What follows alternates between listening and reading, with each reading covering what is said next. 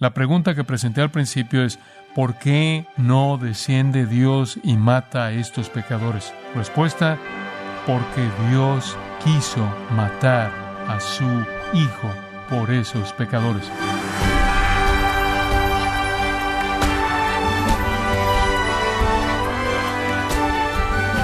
Sea usted bienvenido a esta edición de Gracia a vosotros con el pastor John MacArthur. Antes y durante la crucifixión, se suscitó la más severa apostasía de la justicia, una blasfemia sin igual manifestada en la burla de los pecadores, con odio profundo y desprecio hacia Dios. Ante tal odio, ¿cómo reaccionó Dios al enfrentar la cúspide misma del desprecio de ellos? ¿Cómo Dios se refrenó a sí mismo? John MacArthur nos muestra la reacción misericordiosa de Dios ante la blasfemia humana. Estamos en la serie El drama divino de la redención, en gracia a vosotros. Ahora estamos en Marcos capítulo 15 y vamos a estar viendo la porción de la escritura que comienza en el versículo 22 y describe la crucifixión de Jesucristo. Como hemos aprendido en nuestro estudio de las porciones anteriores de la Escritura, una sorprendente farsa sin paralelos, blasfema, está siendo perpetrada contra Jesucristo. Él es visto por la gente como una burla, como una persona ridícula, que dice ser el rey, el rey de Dios, el Mesías, de Dios, el Hijo de Dios, el escogido. Todo es una burla en lo que a los judíos les concierne. Es ridículo. Y uno podría hacer la pregunta en este punto, ¿cómo es que Dios se contiene? ¿Cómo es que Dios se refrena a sí mismo? Porque este es su amado Hijo, el Hijo de su amor, en quien tiene complacencia. ¿Acaso Dios no debería responder instantáneamente a dicha blasfemia? ¿No esperaríamos que estas personas a cargo de esta burla a expensas del bendito Hijo de Dios sean instantáneamente aniquiladas y enviadas al infierno? ¿Acaso no debería caer fuego del cielo y quemarlos? ¿Acaso el suelo no debería abrirse y tragarlas enteras al Seol? ¿Acaso no deberían ser golpeados por Dios desde el cielo y comidas por gusanos y morir? Usted esperaría que nuestro Dios, verdadero y santo, le hiciera eso a estos blasfemos, crueles, sin compasión, impíos, sarcásticos, estos blasfemos de su Hijo, amado, adorado, magnífico, perfecto. ¿Qué está haciendo Dios? Parece como si Dios no está haciendo nada. Entonces vimos la parodia de los soldados en los versículos 16 al 20 y después vimos la providencia del extraño, cómo los romanos simplemente tomaron nombre de la multitud que resultaba llamarse Simón y era de Sirene. De esa manera él conoce a Jesús, él regresa a su comunidad judía como un hombre diferente, un hombre salvo. En algún punto a lo largo del proceso él no solo conoció a Jesús físicamente, él conoció a Jesús espiritualmente, él es parte de la iglesia, una iglesia se desarrolla en Sirene, él se va de ahí con su familia, termina en Roma y uno de sus hijos es un líder de, en la iglesia en Roma a quien Pablo le escribe. Esta es la providencia de Dios en medio de esta comedia. Vimos entonces la providencia del extraño. Ahora, el día de hoy, vemos el castigo del Salvador. El castigo del Salvador. En primer lugar, el castigo del Salvador. Versículo 22. Y le llevaron a un lugar llamado Gólgota, que traducido es lugar de la calavera. Gólgota es, me imagino, una transliteración del arameo el arameo es Gulguta, el latín es un derivado de eso, Calvario. Eso de hecho es el latín, esa es la razón por la que hablamos del Calvario en inglés. ¿Por qué es llamado el lugar de la calavera? Lo cual es una traducción del arameo, no sabemos. Algunos dicen porque fue un lugar en donde la gente moría y estaba asociado con la muerte. Y los cráneos están asociados con la muerte y en ocasiones la gente era dejada en la cruz, en el sol, brillante mucho tiempo después de que estaban muertos y las aves de carroña despedazaban su carne y los cráneos eran revelados. Pueden ver la relación aquí. Otros dicen que el monte mismo se veía como un cráneo y esa fue la sugerencia de un hombre llamado Gordon, quien desarrolló el lugar llamado el Calvario de Gordon, el cual muchas personas visitan ese lugar. Usted puede tomar todo tipo de ángulos y quizás se ve como un cráneo. Es algo difícil distinguirlo debido a que el humo del diésel de la estación de autobuses en Jerusalén simplemente mantiene cubriendo ese lado del monte, el cual está exactamente al lado de él. No sabemos dónde está el lugar. El lugar tradicional está dentro de la ciudad en tiempos modernos. Habría estado afuera de la ciudad en ese entonces, pero está dentro de la ciudad en tiempos modernos y muchas iglesias han sido construidas sobre él. Podría ser que ese es el lugar. La tradición se remonta mucho tiempo atrás. No importa, pero es un lugar histórico conocido para la gente, lo cual refuerza la realidad de este acontecimiento. Después dice en el versículo 23, y le dieron a beber vino mezclado con mirra, mas él no lo tomó. Mateo 27, 34, en el relato paralelo de Mateo, Mateo dice, después de haberlo probado, no quiso beberlo. Él lo probó y no lo tomó. ¿Para qué era esto? Bueno, en el proceso de ejecutar a la gente en esta manera horrenda. Clavos que eran por lo menos de 1.2 centímetros de ancho y hasta de 17 centímetros de largo, más como clavos de tren, eran metidos por las muñecas y los pies eran sobrepuestos y un clavo masivo era metido por ambos pies. Antes de la crucifixión hubo un azote en el que los huesos mismos de la espalda y hombros y alrededor de los lados eran desnudados, los músculos desgarrados y rayados. La combinación de las heridas mediante los azotes y las heridas mediante los clavos y después suspender a una persona que básicamente está colgando de las heridas y para respirar tiene que empujarse hacia arriba con sus pies o jalarse hacia arriba con sus brazos y de esta manera frotar su espalda en la cruz áspera, haría el dolor tan fuerte que por lo menos había una pequeña dosis de compasión humana. Este habría sido un analgésico suave, algún tipo de anestesia, algún tipo de narcótico que puede ayudar con el dolor agonizante. Los historiadores nos dicen que los judíos hacían esto pedían que esto se hiciera en base a Proverbios 31, 6. Eso llama al uso de algún tipo de narcótico para el dolor. Querían mitigar algo del sufrimiento horrendo. Por cierto, eso cumple el Salmo 69, el cual dice que esto le sería ofrecido. Él no lo tomó, él solo bebería de la copa de la ira del Padre con conciencia plena, conciencia plena. Y después el versículo 24 dice esto, cuando lo hubieron crucificado. Eso es todo, sin adjetivos ni descripciones. Cuando lo hubieron crucificado. Se ha escrito mucho de eso. Le he dicho solo unas cuantas cosas y realmente eso es lo único que necesita saber. Era muerte por asfixia, porque eventualmente, sin ningún tipo de alivio, sin agua, sin ningún tipo de protección, con bichos volando a sus ojos y sus oídos y su boca, y usted peleando y luchando contra las heridas, aumentando el sangrado, e incapaz finalmente de jalarse hacia arriba o empujarse hacia arriba, el peso del cuerpo vaciaba los pulmones y uno no podía respirar y moría una muerte horrenda.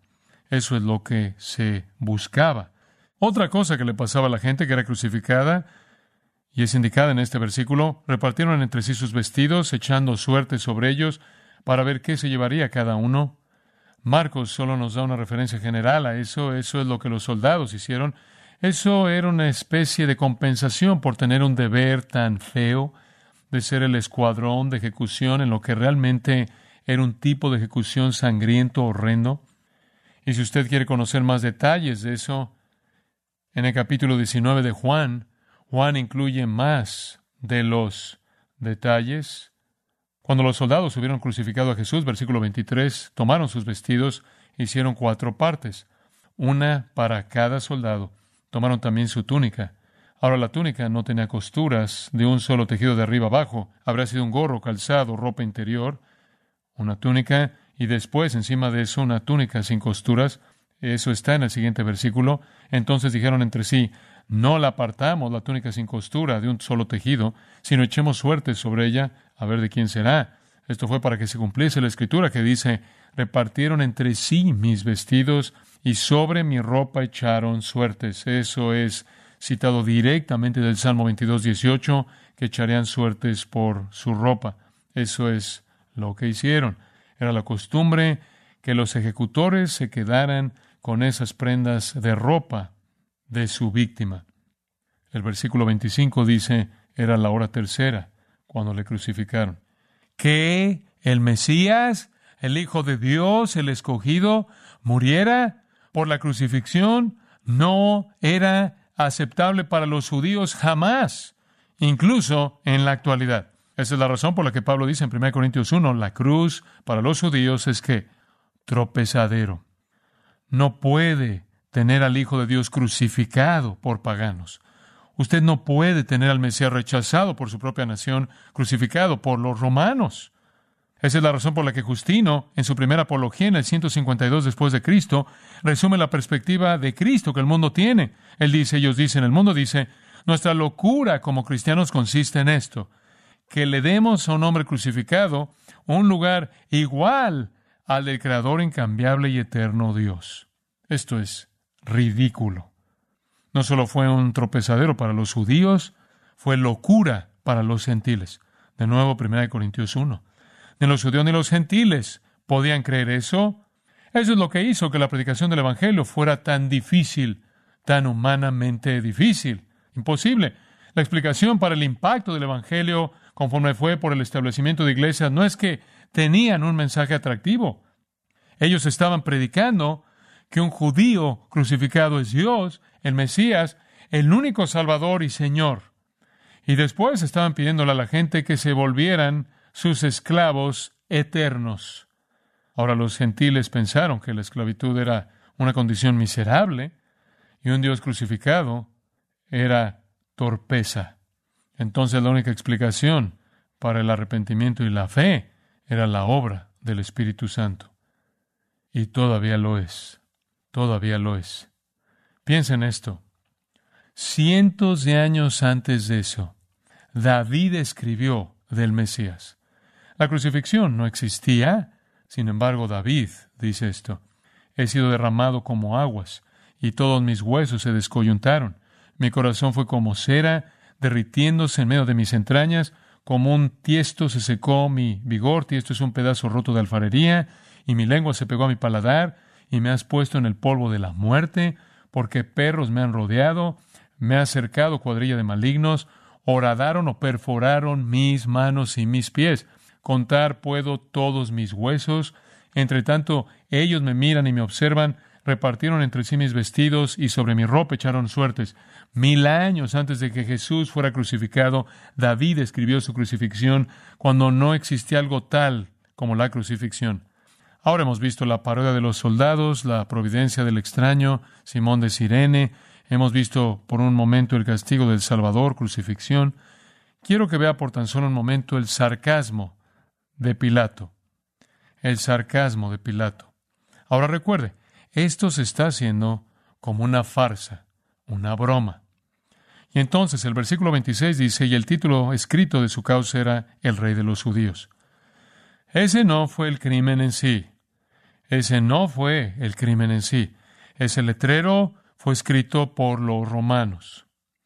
Cuando un criminal era llevado para ser crucificado, su crimen era indicado arriba de su cabeza. ¿Cuál fue el crimen de Jesús? Bueno, si usted combina los relatos de Mateo, Marcos, Lucas y Juan, la afirmación completa es esta. Este es Jesús de Nazaret. Este es Jesús de Nazaret, el rey de los judíos. En tres idiomas. Esa es la afirmación completa. Y Marcos, en su forma abreviada, dice la parte más importante colocaron el letrero de la acusación en contra de él, el rey de los judíos. Esa realmente no fue la acusación que los judíos querían sobre su cabeza. Cuando vinieron a Pilato la primera vez, usted recordará, tenían toda una lista de crímenes posibles, pervertir a la nación, intentaron con ese no sirvió. Eh, un malhechor, un tipo de acusación genérica, un rebelde, alguien guiando a los judíos a no pagar sus impuestos, y todo eso se desintegró en una multitud de testigos falsos que no presentaron su historia correctamente. Y lo que finalmente inventaron en el salón de Caifás fue blasfemia. ¿Se acuerda de eso? Porque él dijo ser el Hijo de Dios, haciéndose así igual a Dios. Entonces el crimen real, él es un blasfemo. Y finalmente le dijeron eso a Pilato, él es un blasfemo y por nuestra ley tiene que morir. Tenían razón, Levítico 24, 16. Los blasfemos merecen la pena de muerte. Eso es lo que habrían querido sobre su cabeza. Blasfemo. Pero Pilato consigue su venganza superficial y él coloca este y la arrastra en tres idiomas. Este es Jesús de Nazaret. Esa es una broma en sí misma porque nada bueno sale de Nazaret. El rey de los judíos. Ellos odiaron eso. Juan nos dice en Juan 19, escribió también Pilato un título que puso sobre la cruz, el cual decía Jesús Nazareno, rey de los judíos, versículo 20, y muchos de los judíos leyeron este título porque el lugar donde Jesús fue crucificado estaba cerca de la ciudad y el título estaba escrito en hebreo, en griego y en latín. Dijeron a Pilato, los principales sacerdotes, le estaban diciendo a Pilato, no escribas rey de los judíos. No puedes tener eso afirmado como un hecho sino que él dijo, soy rey de los judíos y entonces todo mundo sabrá que es una broma.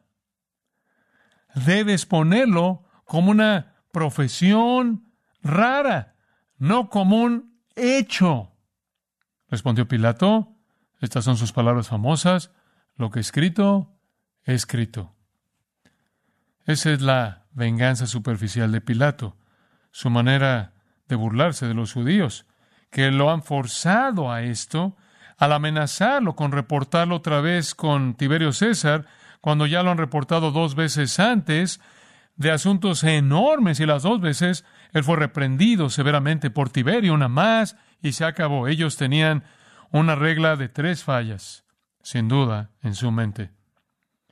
Él odia a los judíos, se los ha odiado desde el día en el que llegó a la ciudad con sus estandartes volando y él los odia más ahora, y su pequeña venganza superficial es pegar esto en la cruz de este hombre. Este es el rey de los judíos. Él mismo se va a unir a la broma. Llegamos entonces a los participantes burlones, la parodia de los soldados, la providencia del extraño, el castigo del Salvador, el sarcasmo de Pilato y después los participantes burlones. Número cinco es los participantes burlones, los participantes burlones. Creo que tiene que comenzar realmente con el versículo 31. Pero quiero retroceder primero en el versículo 31. Dice, de esta manera también los principales sacerdotes, escarneciendo. De hecho, aquí son mencionados después de los otros, pero el hecho es que comienzan la burla. Si usted lee Lucas 23, versículo 35, dice, los gobernantes se burlaban de él. Y Mateo 27, 41 dice lo mismo, que el ridículo y la burla y el menosprecio fue guiado por el Sanedrín. Todavía están metidos en esto, todavía están haciendo esto que comenzaron horas antes en la oscuridad profunda temprana de la noche. Todavía están en el mismo modo. Y vamos a llegar a ellos en un minuto. No obstante, el versículo 27 dice, crucificaron también con él a dos ladrones, uno a su derecha y el otro a su izquierda. Es probable que estos dos ladrones estuvieron involucrados en la rebelión que fue guiada por Barrabás. Usted recuerda que Barrabás había sido liberado porque el pueblo dijo, maten a Jesús y devuélvenos a Barrabás. Barrabás había guiado una rebelión en la que hubo saqueo y homicidio, según Lucas 23, 18 y 19. Es muy probable que estos hombres eran parte de esa rebelión y por lo tanto culpables de homicidio y esa es la razón por la que se les está dando la pena de muerte. Hay uno de cada lado. Están ahí para añadir otro elemento de burla a esta parodia. Colocan a Jesús entre dos ladrones. Y quiero apresurarme a decir que no creo que su cruz era más grande y estaba más alta. Ese no era el punto. El punto era decir su rey no es mejor que un criminal ordinario. El versículo 28 va de regreso Isaías 53, 12, y se cumplió la escritura que dice, y fue contado con los inicuos. Algunos de los manuscritos tienen eso, algunos no. Esa es la razón por la que está en corchetes en una versión, pero ciertamente está en Isaías, que será contado con los inicuos en su crucifixión y, de hecho, él lo fue. Es un cumplimiento de profecía. Vaya al final del versículo 32. Rápidamente, también los que estaban crucificados con él, refiriéndose a los a esos dos ladrones, le injuriaban. Entonces, para comenzar, los participantes burlones son los ladrones. Esto es sorprendente, ¿no es cierto? Digo, esto ahora los ha alcanzado. Estos son hombres que están siendo ejecutados de la misma manera. Podemos asumir que han sido azotados, podemos asumir que han sido clavados, podemos asumir que las mismas agonías están pasando y se unen a la diversión, se unen a la fiesta. Así es como esta putrefacción es contagiosa. De hecho, en Mateo 27, 44 dice, estaban insultando a Jesús con las mismas palabras que oyeron de los líderes. Simplemente se metieron. Y después la gente se metió, versículo 29, y los que pasaban, los que estaban viendo, la misma multitud cruel que gritó, crucifícale, crucifícale, crucifícale, atrás en los versículos 13 y 14. Y usted se dice a sí mismo, ¿dónde termina esta sed de sangre? ¿Cuánto de este entretenimiento de sangre los va a satisfacer? Odian de manera intensa. Usted pensará que alguien tendría algo de compasión, pararía la burla, detendría el abuso. Incluso si este es solo un hombre, ¿cuánto puede un hombre recibir las agonías de esto? Usted pensaría que se acordarían de su bondad al alimentar al pueblo y amar a los pobres y librar al pueblo de sus enfermedades y demonios y muerte. Pero ellos no lo hacen. Esos que pasaban añaden otro gesto, comienzan a menear la cabeza. Y por cierto, el Salmo 22, se lo acabo de leer, dice que harán eso. Van a mover sus cabezas ante Él. Y usted sigue buscando misericordia en algún lugar, pero no la hay. Para mostrarle que el gesto estaba ligado a lo que estaban diciendo. Dice, va, tú que derribas el templo de Dios y en tres días lo reedificas. Sarcasmo. Sálvate a ti mismo y desciende de la cruz. Todo es burla. Él nunca dijo que destruiría el templo. En Juan 2.19 dijo que destruiría el templo de su cuerpo y lo resucitaría en tres días. Pero inventaron esta idea ridícula de que él había dicho que iba a destruir el templo en tres días. Se burlan de eso. Versículo 31, de esta manera también los principales sacerdotes ahora lo empezaron y todavía están en eso con los escribas. Ese es el Sanedrín otra vez, escarneciéndose, decían unos a otros, a otros salvó, a sí mismo no se puede salvar. No dicen eso como una afirmación, eso es sarcasmo puro. Él no salva a nadie. Él salvó a otros. Ajá, ¿qué tal? Desea ser un salvador. Todo es burla y todo es sarcasmo, y todo es mofa. Versículo 32, el Cristo, dicen los miembros del Sanedrín, Rey de Israel. Usted puede ver el sarcasmo ahí. No creen eso, no creen nada de lo que dijeron. Todo es hipocresía. Descienda ahora de la cruz para que veamos y creamos. ¿Creerían? Bueno, él descendió. Lo bajaron, lo colocaron en una tumba. Tres días después él salió de la tumba. ¿Creyeron? Cuando se les informó que él resucitó de los muertos, ¿qué hicieron? ¿Creyeron? No. Sobornaron a los soldados para mentir. Esta pequeña sección termina con una afirmación que leímos antes. También los que estaban crucificados con él le injuriaban. También los que estaban crucificados con él injuriaban. Eso va de regreso a los ladrones. Y este es mi punto final. El ruego del pecador. Los ladrones están metidos en la broma. De hecho, Lucas dice que uno de los ladrones dijo, haciendo eco del Sanedrín, no eres el Cristo, sálvate a ti mismo y a nosotros, todo es burla. Se unieron, simplemente tomaron lo que fue dicho, eran pericos, fueron arrastrados en el ridículo, incluso en medio de la muerte inminente. Pero después algo muy dramático sucedió. Uno de esos ladrones fue literalmente llevado cautivo por el poder de Dios. Y en un momento, ese ladrón le dijo al otro ladrón, ¿por qué estás haciendo eso? Este es un hombre justo, estamos recibiendo lo que merecemos, este hombre no ha hecho nada. Y él dice, acuérdate de mí cuando vengas en tu reino. Y él afirma una creencia en Cristo, una creencia en la vida futura de Cristo, del otro lado de la muerte. y que Él es el rey. Y la conversión se lleva a cabo. Y usted tiene en ese momento, escúchame, una conversión de un blasfemo. ¿Qué tan poderosa es la cruz? Tan poderosa que aquellos que estaban ahí en el momento blasfemando a Jesús en su cara fueron redimidos. Y Hechos 6.7 dice que muchos de los sacerdotes más tarde vinieron a la fe en Cristo, fueron perdonados y usted los conocerá en el cielo. Y aquí, amigos queridos, está la respuesta a las preguntas que presenté al principio.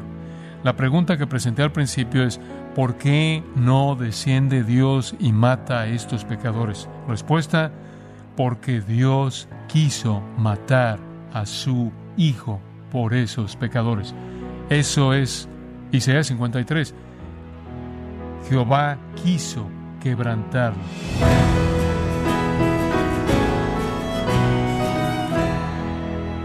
Como John MacArthur lo resumió, en la crucifixión de Cristo, Dios no destruyó a los blasfemos y burladores porque entregaron a su Hijo para que muriera en lugar de ellos. Dios era parte de ello. Y esa es la verdad maravillosa del Evangelio hasta el día de hoy, nos encontramos en la serie El drama divino de la redención, aquí en gracia a vosotros. Estimado oyente, quiero invitarle a leer el libro No hay otro, escrito por John MacArthur, donde nos muestra que la mejor manera de descubrir al único Dios verdadero es mediante el estudio cuidadoso de las Escrituras, en las que Dios ha elegido revelarse a sí mismo lo puede obtener en gracia.org o en su librería cristiana más cercana. Y también le recuerdo que puede descargar todos los sermones de esta serie El drama divino de la redención, así como todos aquellos que he escuchado en días, semanas y meses anteriores, animándole a leer artículos relevantes en nuestra sección de blogs en gracia.org. Si tiene alguna pregunta o desea conocer más de nuestro ministerio, como son todos los libros del pastor John MacArthur en español, o los sermones en CD que también usted puede adquirir, escríbanos y por favor mencione la estación de radio por medio de la cual usted nos escucha en gracia a vosotros. Es importante conocer no solo el país y ciudad de donde usted nos escucha, sino también la radio. Para quienes contactan nuestro ministerio por primera vez, pueden solicitar una copia del mensaje de promoción sin costo alguno, un mensaje por oyente únicamente. Si usted vive en los Estados Unidos o Puerto Rico, escríbanos a Gracia Vosotros, P.O. Box 4000, Panorama City, California 91412 o puede escribirnos a través del siguiente correo electrónico radio arroba En nombre del pastor John MacArthur, de nuestro productor David Torres y del personal, le damos las gracias, invitándole para que nos acompañe en la próxima edición y así juntos continuar desatando la verdad de Dios un versículo a la vez, en gracia a vosotros.